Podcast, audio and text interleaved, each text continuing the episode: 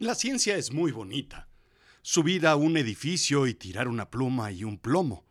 Medir el tiempo, examinar cómo un renacuajo se transforma en rana o calentar agua hasta que se evapore. Pero no todo es tan simple, tan sencillo, tan fácil, tan lineal. La ciencia tiene un costo. ¿Lo pagas o no lo pagas? Cementerio en el fondo del mar. La realidad es la verdad, lo efectivo y con valor práctico en contraposición con lo fantástico e ilusorio. Lo absurdo es extravagante, irregular, irracional, disparatado, puesto a la razón chocante y contradictorio. Bienvenido a Azul Chiclamino, la realidad de lo absurdo. Yo soy Rodrigo Job y yo te cuento.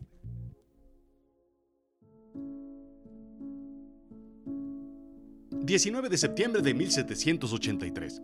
...el mundo cambió por completo... ...Joseph y Etienne Montgolfier nacidos en Ardèche, Francia, confeccionaron una gran tela y lograron inflarla con aire caliente. El experimento llamó la atención de la Academia Royal de Ciencias y les pidieron que repitieran el experimento en París. Así lo hicieron. Habían logrado confeccionar un globo hecho de algodón con papel pegado en ambos lados de 18 metros de alto por 13 metros de ancho y que pesaba 400 kilos. Lo llamaron Le Rebellion, en honor del amigo de Etienne, Jean-Baptiste Rebellion, el director de la manufacturera real de papel impreso. La demostración se llevó a cabo frente a Luis XVI y la familia real en la explanada del palacio. El sitio estaba lleno de curiosos y así dispararon un cañón a la 1 pm. Abordaron en una canastilla de mimbre una oveja, un pato y un gallo. Once minutos después sonó el segundo disparo del cañón anunciando el despegue. Y así se elevaron 600 metros en el aire. Nuevamente la tela se dio desgarrándose y descendiendo ocho minutos más tarde, después de recorrer tres kilómetros y medio. Pilatre de Rossier se apresuró a recoger y examinar a los animales. Estaban vivos. Asustados como la fregada, pero vivos. El gallo estaba afónico y el pato le echaba aire con sus alas al borrego, pero vivos. Fueron aclamados como héroes del aire. Incluso Luis XVI les dio un lugar en la Casa de Fieras de Versalles. Era el momento de elevar al primer hombre, quiero decir, al primer ser humano, que resultó ser un hombre. Alguien tenía que ser el primero, y este fue Pilatre de Rossier.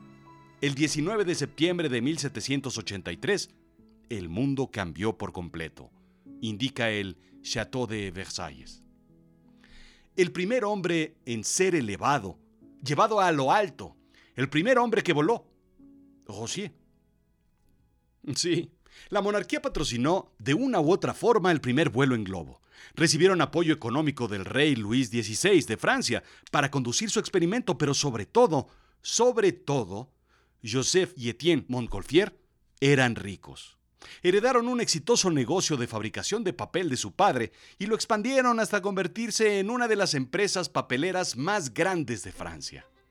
Sus recursos financieros les permitieron perseguir su interés por la ciencia, por la exploración, incluida su famosa invención del globo aerostático.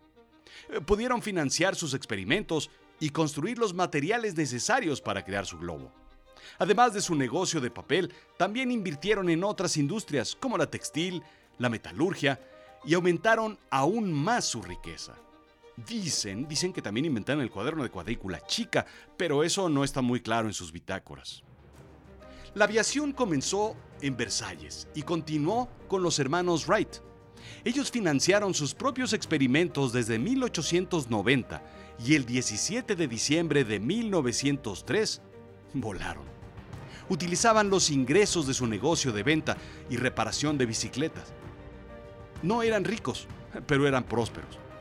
Un día a Wilbur se le perdió la cadenita, pero no la del Nazareno, la de su bicicleta mientras la aceitaba y tuvo una gran idea, crear un planeador.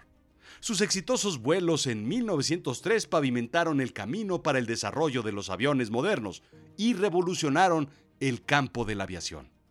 Hoy volamos gracias a ellos y también a pesar del servicio de muchas aerolíneas. Los primeros experimentos usando hidrógeno y helio para llevar vehículos al cielo fueron conducidos a finales del siglo XVIII, pero tomó más de un siglo para que la tecnología fuera útil comercial y militarmente. Fue en 1900 cuando Ferdinand Graf von Zeppelin lanzó el LZ-1. Fue la base para la creación de una flotilla del gobierno alemán llamada Led Zeppelin, eh, quiero decir, los Zeppelin.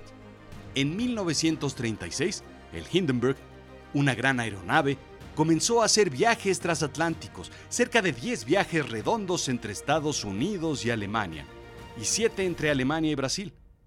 Entre samba y hamburguesas, los vuelos del Zeppelin eran una realidad. Contaban con 25 cabinas para dos pasajeros, restaurante, bar, sala para fumadores y hasta un carrito para el duty free, todo en efectivo porque no había transferencias. En 1946 se realizó el primer intento de los Estados Unidos para lanzar un cohete, el B-2.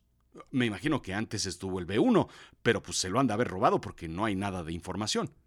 El cohete alcanzó una altitud de 105 kilómetros, considerado justo debajo de la frontera con el espacio. No consiguió llegar a la órbita.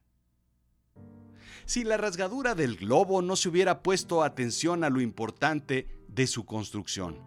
El mismo Pilatre de Rossier intentó cruzar el canal de la Mancha en un globo de aire caliente. Este se incendió y chocó en el mar. Ambos, él y el piloto, murieron. Sin los múltiples golpes de los hermanos Wright no hubiera sido posible llegar al primer vuelo.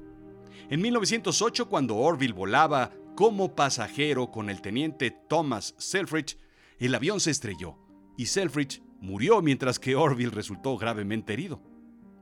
El Hindenburg fue diseñado para operar con helio, pero las restricciones de exportación de helio de los Estados Unidos hicieron que fuera cargado de hidrógeno inflamable.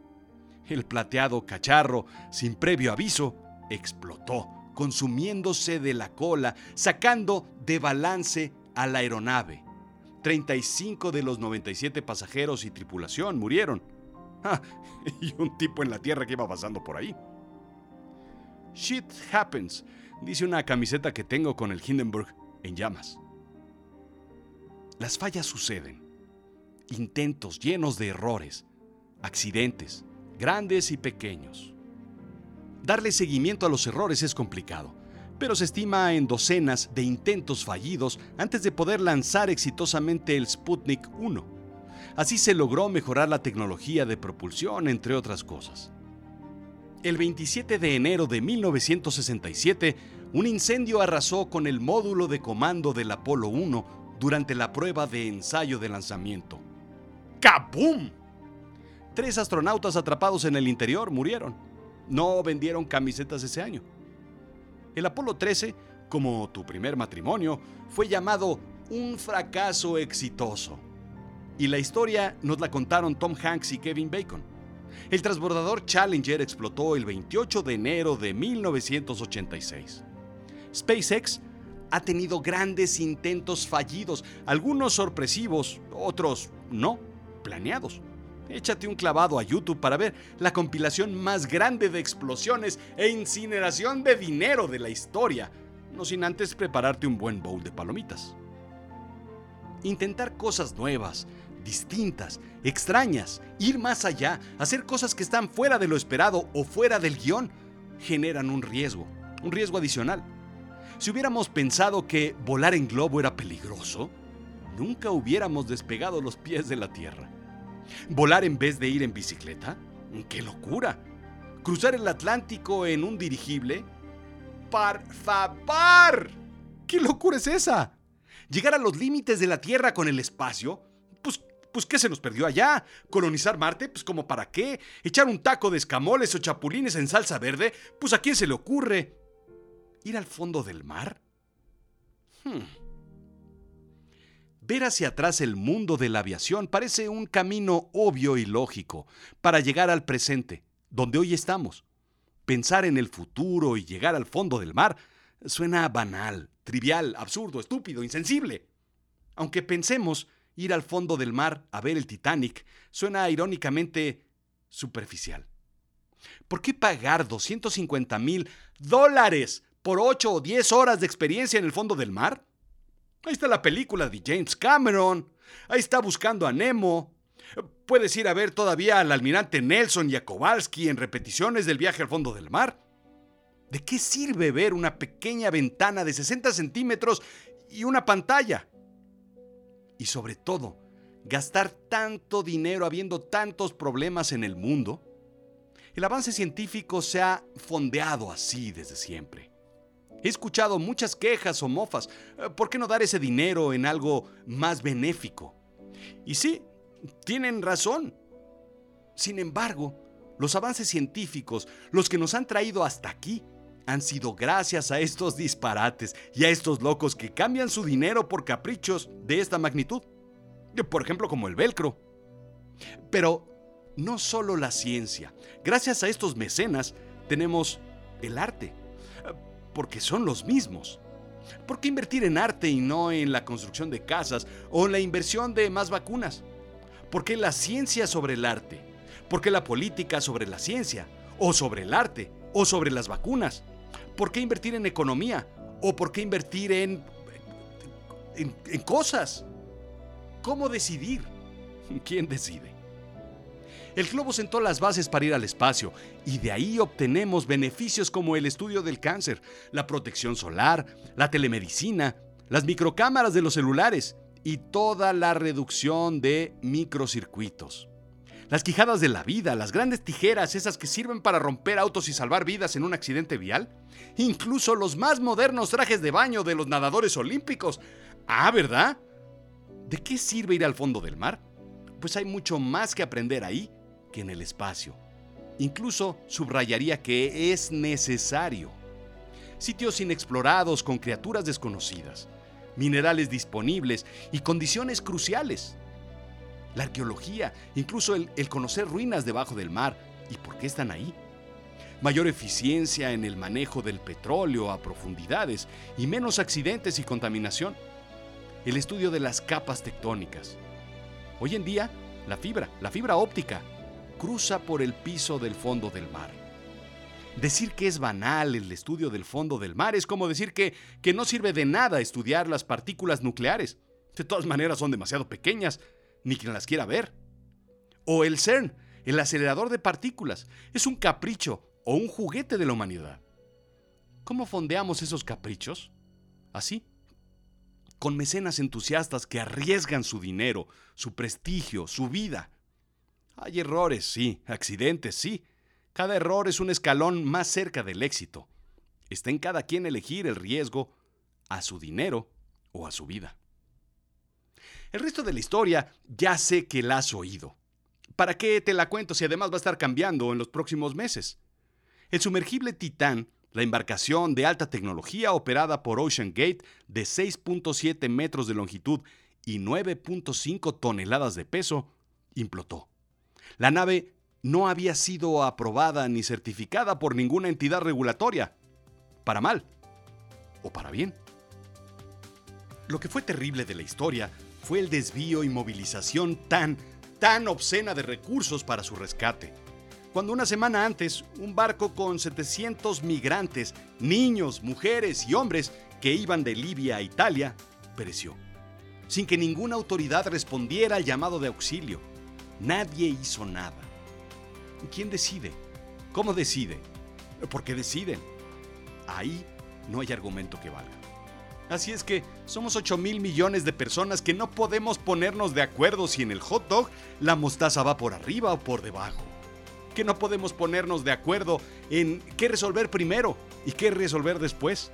En dónde usar los recursos finitos que, créeme, alcanzan como si fueran infinitos en este mundo. En arte, en ciencia, en la religión o en la espiritualidad, en la salud, en la seguridad, en la economía, en la guerra o en la paz, en el aire o en el mar, en los niños inocentes, en los viejos que ya trabajaron o en los jóvenes que son más productivos dónde poner el dinero. ¿Y qué hacer con él? ¿Qué está bien y qué está mal? Lo cierto es que no estarías volando si a alguien no se le hubiera ocurrido llenar de aire caliente una sábana de tela y papel. Y algún día, algún día cruzaremos el Atlántico de Nueva York a Londres en un tren subacuático en tres horas. La cosa es que hay que saber dónde está el Titanic para no chocar con él. ¿Lo crees?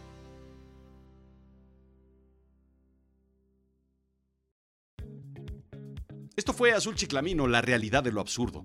Yo soy Rodrigo Job. Sígueme en Instagram, Twitter, Rodrigo-Job, en Facebook, en YouTube, en TikTok y por supuesto en LinkedIn, donde hablamos única y exclusivamente de negocios y storytelling. Sabes, creo que no has visitado www.azulchiclamino.com para que nos veas todo lo que hacemos. ¿Quieres escribir un libro? Yo te llevo de la mano. Desde la idea hasta la publicación. ¿Quieres aprender a contar historias de negocios? Yo te enseño a que cierres el trato justo como lo hizo Lobo Feroz.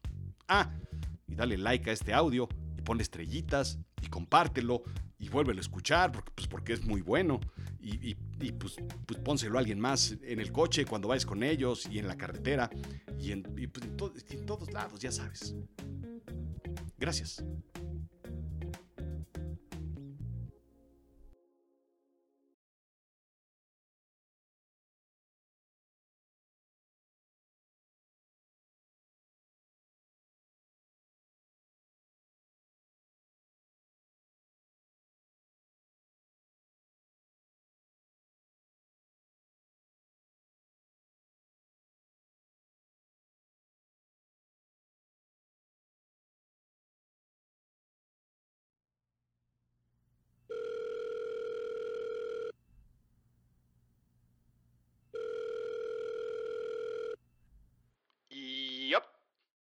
James, James, I'm in, como dirían allá en tu tierra. Va, cerrado, yo pongo la lana Titanic 2. No, no, no, pero no es lo que habíamos platicado, eso va para atrás, eso aguántalo. Ajá. Hazme caso. Sacar el Titanic no es lo correcto para la secuela. No, no, no, no, no, no, no, se va a desbaratar como galleta remojada en, en café. No, eh, espérame es bajar a buscar los restos de la embarcación que bajó a buscar los restos de la embarcación de Titanic. Exacto. ¿Eh? Ajá. Sí, pues como una matrushka. Ahí te va. Bajaron y encontraron el tablón donde Rose y Jack se aferraron. Ese que pusiste hasta el final. Sí, ese lo encuentran porque, pues, o sea, rescatan a Rose y ese se hunde y se va al fondo.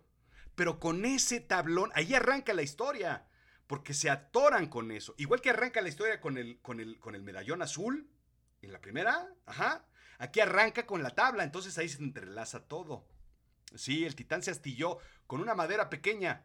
Eso es lo irónico. Pues muy titán, muy titanio, muy aquí, muy, muy, mucha tecnología. Pues una astilla fue lo que, lo que se atoró en la ventana y ¡puf!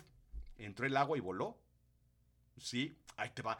Un brillo los llamó un brillo azul, el zafiro, y cuando fueron a por él, porque es así como muy español el asunto, cuando fueron a por él, la tabla los mató. James. James. James. ¿Estás ahí? Lupita, comunícame otra vez con Cameron, ¿no? Se me cortó la llamada. Ya sabes, pues estas llamadas que hay pues los cables ahí que van este, por el Atlántico, pues tienen mala calidad. Ahí luego los tiburones andan mordiendo y los rompen. Ha de haber sido eso. Aunque sí, pues está en Estados Unidos, ¿no? Ya sabes. Échamelo otra vez, porfa, Lupita.